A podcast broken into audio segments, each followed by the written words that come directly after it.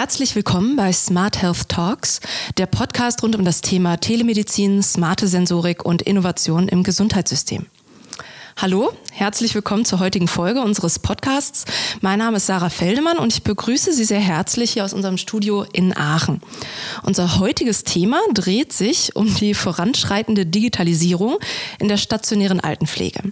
Und hier wollen wir mehr erfahren über die Herausforderungen und auch die Chancen, die sich in diesem Bereich auftun. Und dafür haben wir heute Herrn Heinz-Josef Schürgers zu Gast bei uns im Studio.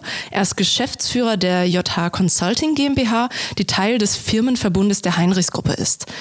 Hallo, Herr Schürgers. Ich freue mich, dass Sie heute bei uns sind. Hallo, ich danke, dass ich hier sein darf. Allererste Frage, Herr Schürgers. Ähm, was verbirgt sich hinter der JH Consulting GmbH?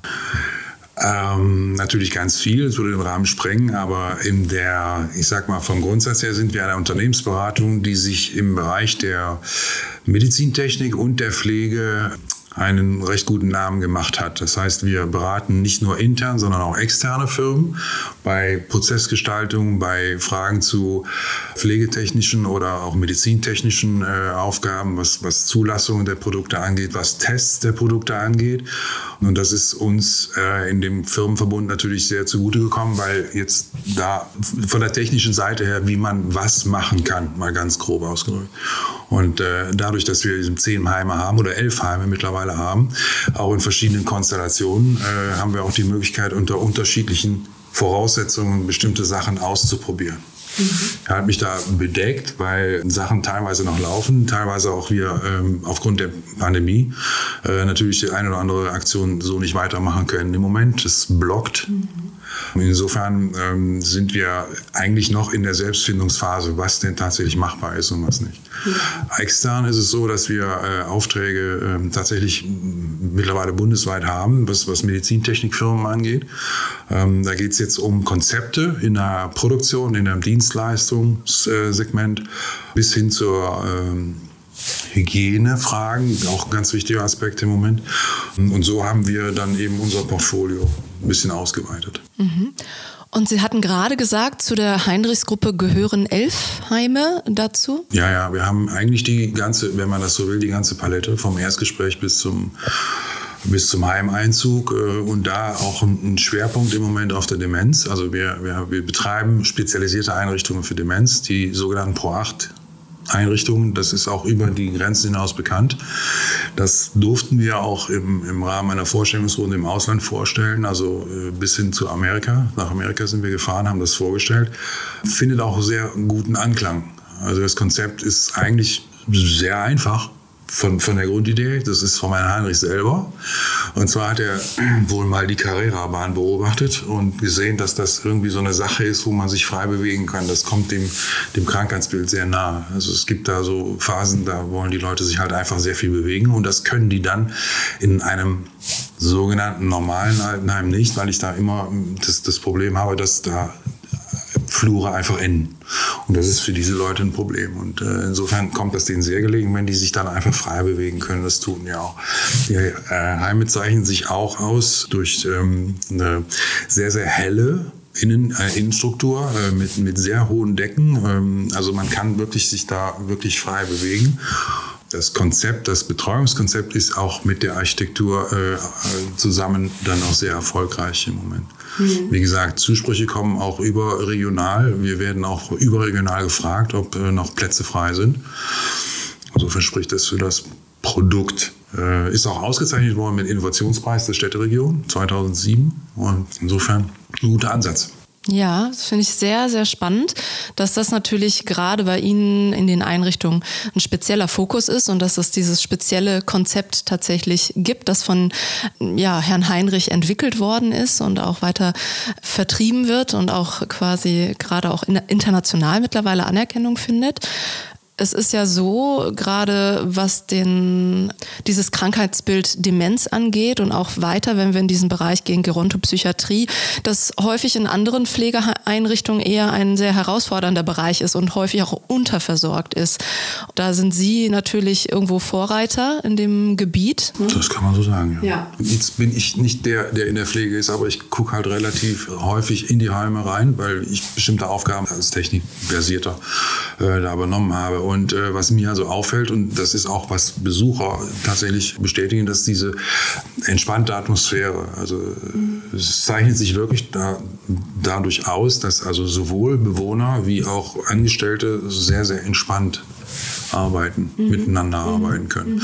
Und das spiegelt sich natürlich dann auch in diesen Anfragen. Ne? Das kommt also eben auch bei den, bei den Kliniken sehr gut an. Die haben sich das auch äh, sehr häufig angesehen, immer wieder, und sind davon überzeugt, dass das eigentlich der vielleicht nicht der beste, aber ein sehr, sehr guter Weg ist, mit, mhm. mit dem Krankheitsbild umzugehen, mhm. tatsächlich. Ähm, Sie sind jetzt Ingenieur von Haus aus. ja. Ist das richtig, ja. Und wie Sie selber ja schon gesagt haben, Sie sind sehr technikaffin. In der Heinrichs-Gruppe äh, sind Sie auch der Telemedizin-Projektleiter. Ja. Okay. Was sind da so Ihre Erfahrungen bisher in diesem Bereich? Die Erfahrungen sind. Ähm sehr mannigfaltig. Das heißt, wir haben, die Idee war, wir, wir gucken mal, was man technisch machen kann. Also Technik und Pflege sind ja erstmal im ersten Moment Begriffe, die nicht unbedingt zusammenpassen.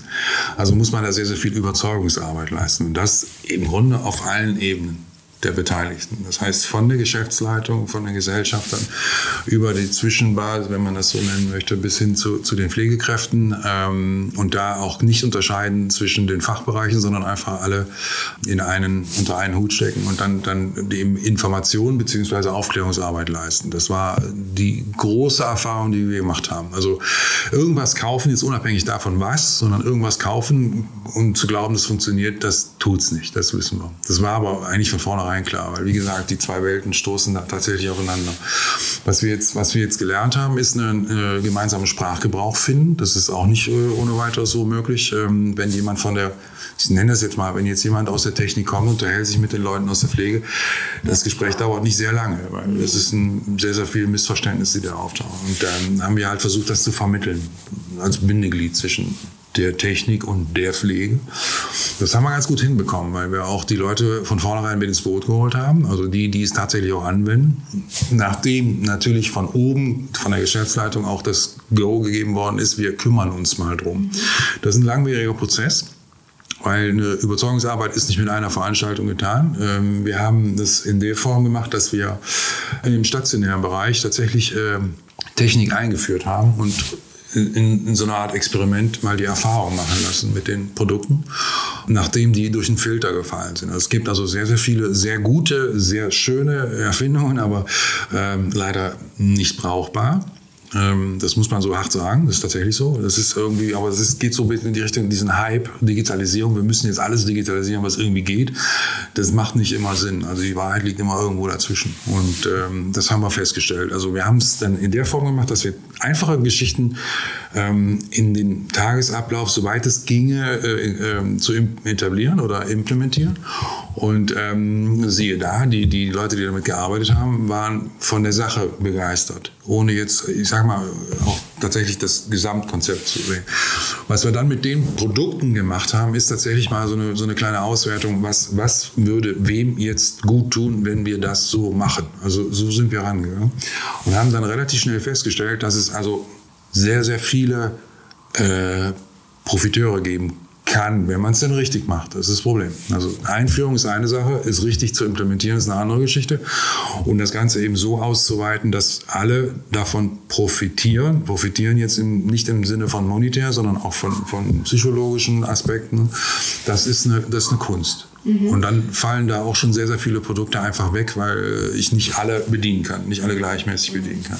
Und das war im ambulanten Bereich? Äh, das war jetzt mehr stationär. Ambulant, mehr stationär. Im ambulanten Bereich haben wir das mit der Telemedizin, mit, mit der Komplettausstattung eben ausprobiert und auch relativ schnell festgestellt, das ist das gleiche Phänomen. Äh, wir müssen die Leute abholen, wir müssen Strukturen schaffen, wir müssen Ansprechpartner haben, ansonsten macht das gar keinen Sinn. Also haben wir im Anfangsstadium der, der Welle äh, der, der Digitalisierung haben wir ähm, uns darum gekümmert, wer macht denn was, in welchem Zusammenhang und arbeiten jetzt sehr konkret mit Praxen zusammen, wie denn so ein Ablauf tatsächlich aussehen kann. Aber es nützt mir die beste Technik, wenn ich die Abstimmung nicht gefunden habe. Das heißt, wir haben beispielsweise mit Ihrer Firma vor zwei Wochen noch äh, die eine oder andere Hürde genommen, die jetzt so nie aufgefallen wäre, weil mhm.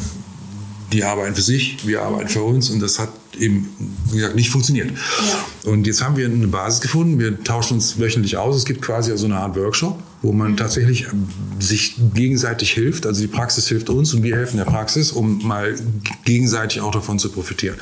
Und das ist eine sehr schöne Entwicklung, die man beobachten kann, weil es ist ein Selbstläufer. Also die, die Pflegekräfte tauschen sich jetzt schon untereinander aus und verbessern tatsächlich die Abläufe, äh, dass wir bald von diesen Zeitfenstern, die wir geschaffen haben, in der wir wirklich aktiv zusammenarbeiten, abweichen können und das tatsächlich ins Tagesgeschäft mit implementieren. Ja. Wir erwarten uns davon im Ambulanten, wenn wir jetzt da gerade davon sprechen, eine, eine deutliche Verbesserung auch wieder für mehrere Stakeholder. Das heißt, ich kann äh, die Leute besser bedienen. Mhm. Ich kann schneller einen Kontakt in die Praxis schaffen. Ich kann unter Umständen sogar eine Fachmeinung einholen. Mhm. Ich kann unsere Leute entlasten, indem also nicht mehr so viele Aufenthalte in Wartezimmern tatsächlich stattfinden müssen, sondern es geht einfach dann relativ schnell über diese Online-Verbindung. Aber wir schließen durch, durch oder aufgrund der, der schwachen Netzstruktur, die wir bei uns halt nachweislich haben, einen relativ großen Prozentsatz an Bevölkerung einfach aus, wo das System nicht funktioniert, weil wir keine Verbindung aufbauen können. Das ist schade. Mhm. Und das ist auch so, eine, so, ein, so ein Ansatz, den wir jetzt gerade äh, gewählt haben, weil wir haben jetzt die Kommune mit einbezogen. Wir können jetzt also tatsächlich auch mit, de, mit der Kommune diskutieren, was können wir machen, was ist eure Aufgabe. Und das kann nicht unser sein. Und wir haben dann auch leider feststellen müssen, dass wir nicht die einzige Branche sind, die ein Problem damit hat. Das ist Landwirtschaft mittlerweile, auch wahrscheinlich komplett außen vor gewesen bisher. Äh, das sind, ich habe heute Morgen noch mit Tankstellenbetreiber gesprochen aus einem ganz anderen Grund. Die haben auch das gleiche Problem. Und, und, und. Also es zieht sich wie ein roter Faden. Insofern wäre das ganz nett, wenn man das mal interdisziplinär aufnehmen würde und sagen, so jetzt, wir machen jetzt mal einen Netzpunkt mit den Verantwortlichen, die halt dann auch tatsächlich zuständig sind. Ja, klar, natürlich. Denn letzten Endes, wenn wir halt uns in ländlichen Gebieten befinden und die Standorte ihrer Heime sind halt zum größten Teil in ländlichen Regionen, da muss man natürlich sagen, da müssen auch die Rahmenbedingungen stimmen. Ne? Denn ich sag mal, ohne Internet, ohne äh, Mobilfunk, da bleibt die Digitalisierung vollständig auf der Strecke. Da ist auch Telemedizin nicht möglich, wenn wir weder Mobilfunk noch Internet vor Ort haben. Also an dieser Stelle mit Sicherheit auch ein Appell. Also das ist mit Sicherheit ein Appell, den hat es ja auch schon aktiv gegeben bis hin zum Landtag. Und das, das andere ist auch, wenn, wenn jetzt, das müssen Sie sich vorstellen, Sie schicken dann Ihre, Ihre Mitarbeiter mit der Technik los und die, was weiß ich, das muss noch nicht mal die Eifel sein, das kann auch der Kreis Heinsberg sein. Und das funktioniert nicht dann kriegen sie auch keine Überzeugungsarbeit geleistet. Dann ist das relativ schnell getan mit der Sache und dann will das keiner mehr anwenden. Und das wäre schade, weil die Technik ist halt prädestiniert dafür, die, die Probleme der Zukunft wenigstens teilweise zu lösen. Hm. Und wenn wir jetzt über ländliche Gebiete sprechen, da sehen wir ja auch noch mal ein bisschen andere Herausforderungen, was die medizinische Versorgung angeht, als jetzt zum Beispiel in einem Stadtgebiet. Ja, es ist äh, verschiedene Gespräche mit verschiedenen Ärzten in verschiedenen Orten haben mir eigentlich gezeigt, dass also schon die Befürchtung da ist, dass man das so nicht mehr gedeckelt bekommt, wie es im Moment ist. Also es ist auch in absehbarer Zeit so. Da habe ich mich jetzt nicht so aktiv drum gekümmert, aber ich habe halt die Resonanz bekommen, dass es tatsächlich die Befürchtung gibt, dass es da eine Abschwächung der ärztlichen Versorgung geben könnte.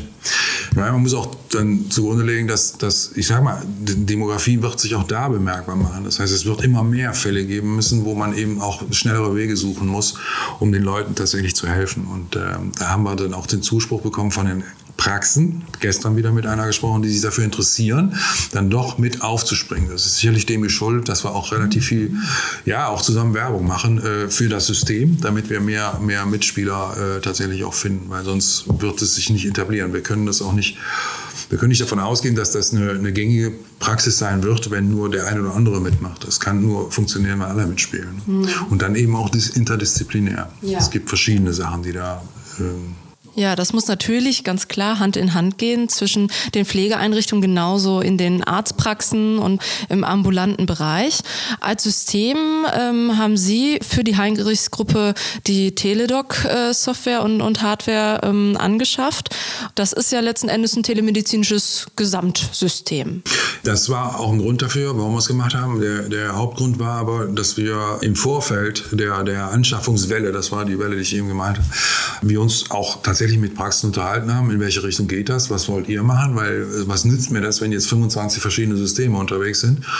Wird schwierig sein zu kooperieren, das Ganze. Und jetzt ist so in der Absprache tatsächlich passiert, dass wir uns mit dem gleichen System versorgt haben. Insofern wäre da ein Austausch relativ einfach zu handeln. Ja. Das war der Hintergedanke. Ja. Jetzt so aus Ihrer Sicht, was hat der aktuelle Markt sonst noch an anderen Dingen zu bieten? Was haben Sie ansonsten bereits so ausprobiert, jetzt mal abseits von Telemedizin, auch andere technische Errungenschaften oder andere Projekte, von denen Sie berichten könnten? Es gibt verschiedene Ansätze, wo wir mit Sensoren arbeiten, die, die keinem wehtun und die trotzdem eine Information liefern. Und äh, wir die aber als Solitäre nicht verarbeiten können. Sie können sich vorstellen, Sensor erfasst im Millisekundenbereich Daten, äh, wie sollen Sie das verarbeiten? Das funktioniert nicht. Und was wir als Ergebnis bekommen, ist eine sehr interessante Darstellung der Situation eines von mir als Bewohners, von mir als eines ambulant betreuten Menschen oder nur betreuten Menschen, nicht pflegerisch, sondern auch betreuten Menschen. Und da spielen halt sehr, sehr viele äh, Faktoren beziehungsweise sehr, sehr viele äh, Fachbereiche auch eine Rolle. Und die gilt es auch mal an einen Tisch zu holen. Also haben wir mit, ja, tatsächlich auch mit Psychologen gesprochen. Wir haben mit, mit niedergelassenen Ärzten, mit Fachärzten gesprochen. Man weiß ja um die Problematik der Übertragung von Daten. Bin selber letzte Woche nochmal in der Klinik gewesen und habe mich dann gewundert, dass der Befund tatsächlich drei Tage unterwegs ist. Da kann ich organisieren, wie ich will. Also wenn die Struktur nicht stimmt, dann, dann bringt mich das nicht weiter. Insofern sitzen, sitzen wir jetzt gerade da in einem Boot mit verschiedenen Herstellern äh, und verschiedenen Dienstleistern und überlegen uns ein Konzept, wie wir dann damit besser klarkommen. Alles vor dem Hintergrund, auch das ist ein Thema bei den demenziell Erkrankten, dass wir da nicht die Informationen bekommen, wie wir sie bräuchten. Nonverbal ist halt sehr schwierig und da könnte man über eine bestimmte Technik oder bestimmte Techniken unheimlich viel Informationen bekommen. Mhm. Wobei uns ist klar, dass wir da mit Datenschutz zu tun haben und insofern ist das auch noch keine Sache, die man so an die Öffentlichkeit geben ja. sollte. Wir werden da mit Sicherheit dran arbeiten, aber es darf keinem wehtun, es müssen alle davon profitieren. Das ist also auf den Punkt gebracht. Ja. Und dann macht es auch Sinn, weil das führt zu einer wesentlichen Verbesserung, wenn man es geschickt macht. Und da haben wir die ersten Erfahrungen, wie ich eben gesagt habe, ja. auch schon gemacht. Das kann, das kann was werden. Ja. Mhm, mh.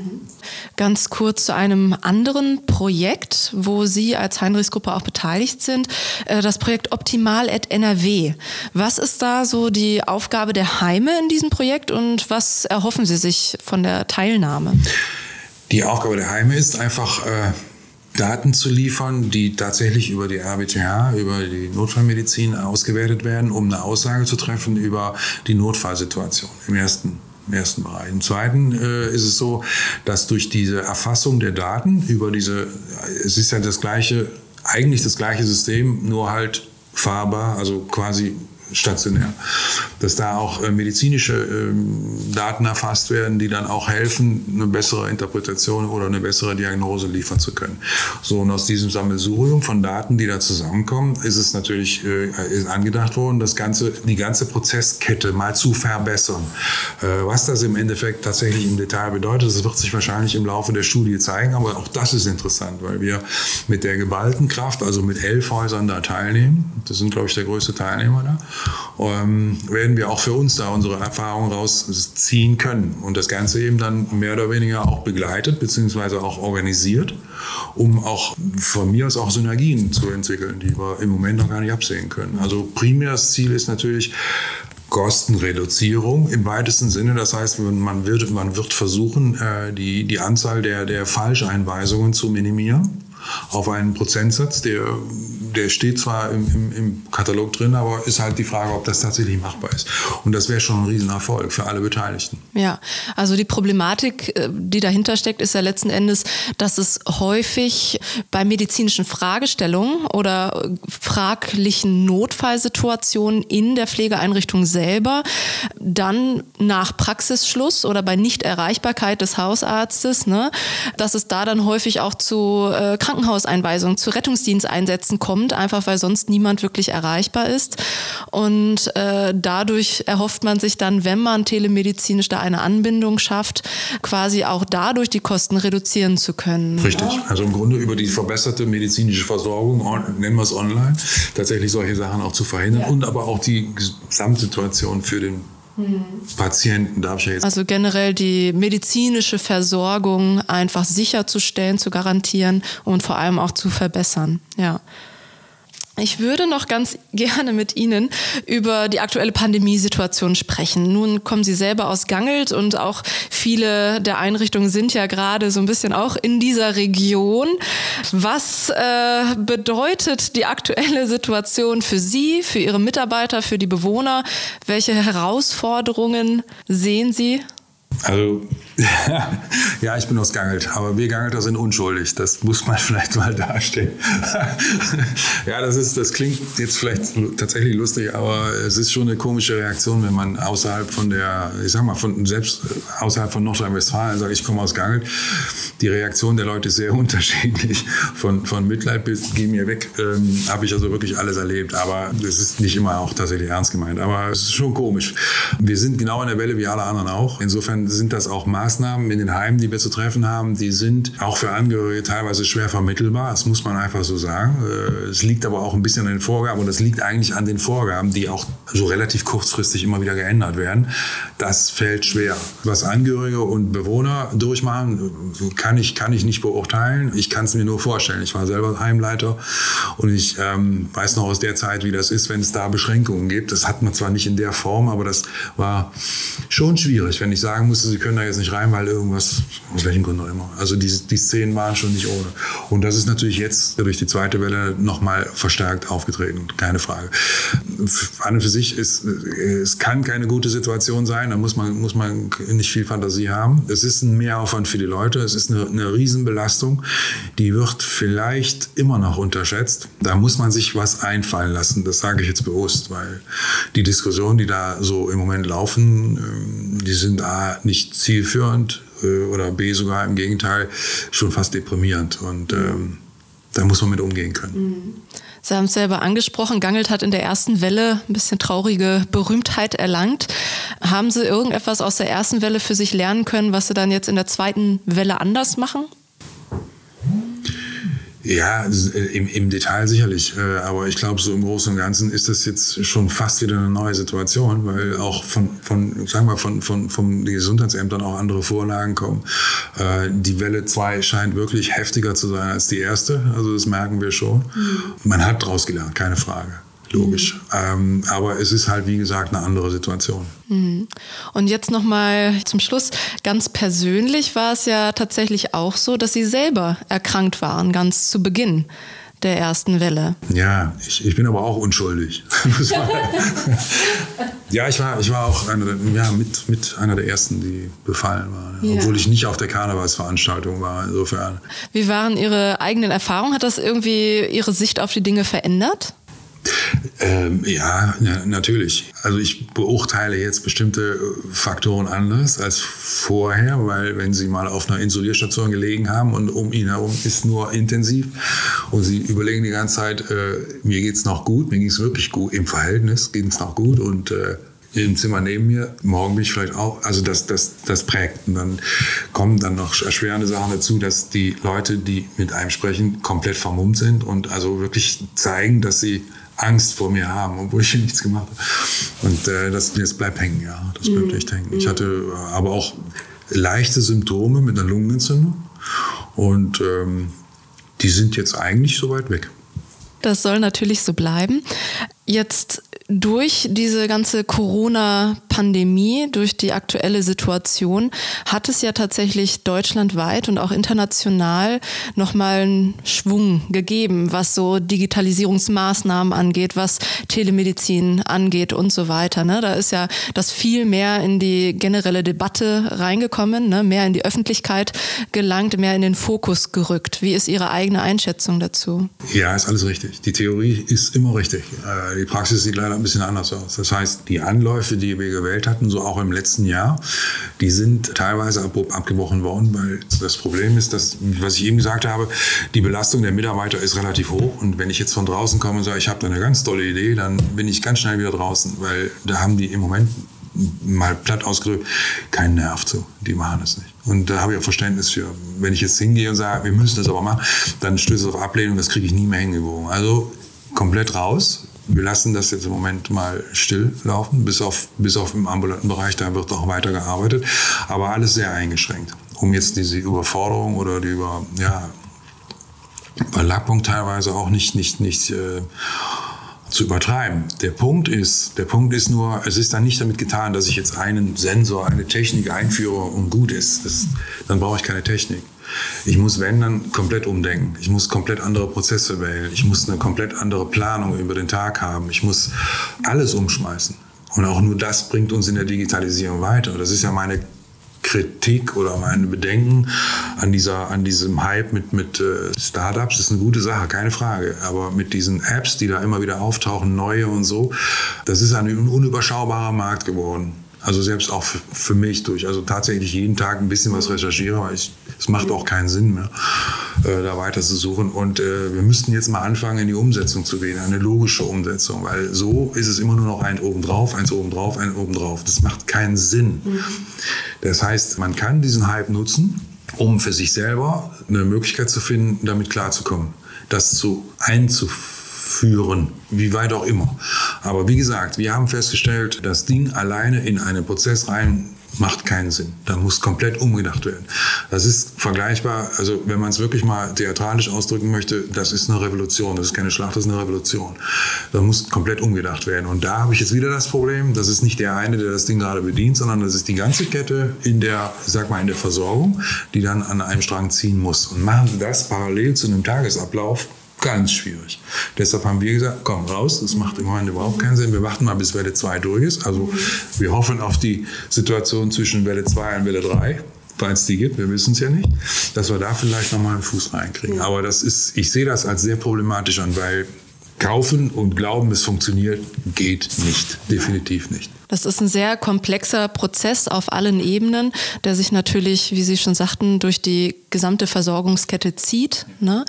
Ich denke, trotz allem ist es mit Sicherheit schön, dass dieser Prozess angestoßen ist und dass diese Produkte bestehen. Ich bin auch der Ansicht, dass es schwierig ist, wenn man sehr viele Einzelaspekte, Einzelprodukte hat, und man mit Sicherheit davon profitiert, wenn man für sich selber und auch für, in Ihrem Fall für Ihre Einrichtungen eine Gesamtlösung irgendwie findet, mit der man dann ähm, vernünftig arbeiten kann und das quasi als ein Prozess anstoßen kann, da wirklich auf allen Ebenen die ähm, Schulung und die Einführung, die Implementierung in den Alltag zu schaffen. Das ist eine riesige Aufgabe. Das ist eine Herausforderung, richtig. Aber das Schöne ist, dass wir eben diese Gegenüberstellung machen können zwischen Normal und Demenz. Äh, das ist wir haben auch ganz schnell festgestellt, was da funktioniert, muss da nicht gleichzeitig auch funktionieren. Also muss es da wieder Unterscheidungen geben, die man irgendwie implementieren muss. Das heißt, wir hätten im Moment die Chance, in den zwei Schwerpunkten mal versuchen, mit einer Technik irgendwie was ans Laufen zu kriegen. Aber das ist schon, schon in einem Haus schon sehr, sehr schwierig. Ich schweige denn in zwei. Aber eine Herausforderung. Gut, dann kommen wir so langsam auch zum Ende unseres heutigen Podcasts. Vielen Dank, Herr Schürgers, für das interessante Interview. Ich danke, dass ich ja. die Gelegenheit hatte. Wir haben ähm, viel gehört über Ihre Erfahrung jetzt mit der Telemedizin, vor allem auch als Projektleiter dieses Bereichs. Und ich fand es auch spannend, etwas äh, über andere Projekte zu hören, gerade auch den Fokus jetzt auf den Umgang mit Demenzerkrankten und ähm, dieses spezielle Konzept der Heinrichsgruppe, das gehört ja bei Ihnen zu den Kernkompetenzen. Und ich denke, es ist anzunehmen, dass da die Telemedizin auch in diesem Bereich noch Potenzial in der Zukunft hat. Und auch gerade für die ländlichen Standorte, jetzt bei Ihnen, der Einrichtung, ergeben sich halt bei der ärztlichen Versorgung auch besondere Herausforderungen, wie wir gehört haben. Und ich finde, es war ein wertvoller Hinweis, dass hier in Zukunft auch noch Arbeit drin steckt vor allem was den flächendeckenden Netzausbau da angeht. Denn wie wir schon festgestellt haben, ohne Internet oder Mobilfunk, da äh, bringt uns die allerbeste Technik leider nichts. Ne? Genau. Und ich denke, das war ein ganz wichtiger Appell auch an dieser Stelle. Und dann möchte ich Ihnen noch ganz gerne danken für Ihren auch ganz persönlichen Erfahrungsbericht jetzt bezüglich der aktuellen Corona-Pandemie und was sich in Ihren Augen dadurch aktuell verändert, gerade in Bezug halt auch auf Herausforderungen in der stationären Altenpflege. Herr Schürgers, vielen Dank für Ihr Kommen. Danke Ihnen. Damit sind wir am Ende unserer Folge angelangt. Vielen Dank fürs Zuhören und wir freuen uns, Sie nächste Woche wieder begrüßen zu dürfen in unserem Podcast Smart Health Talks. you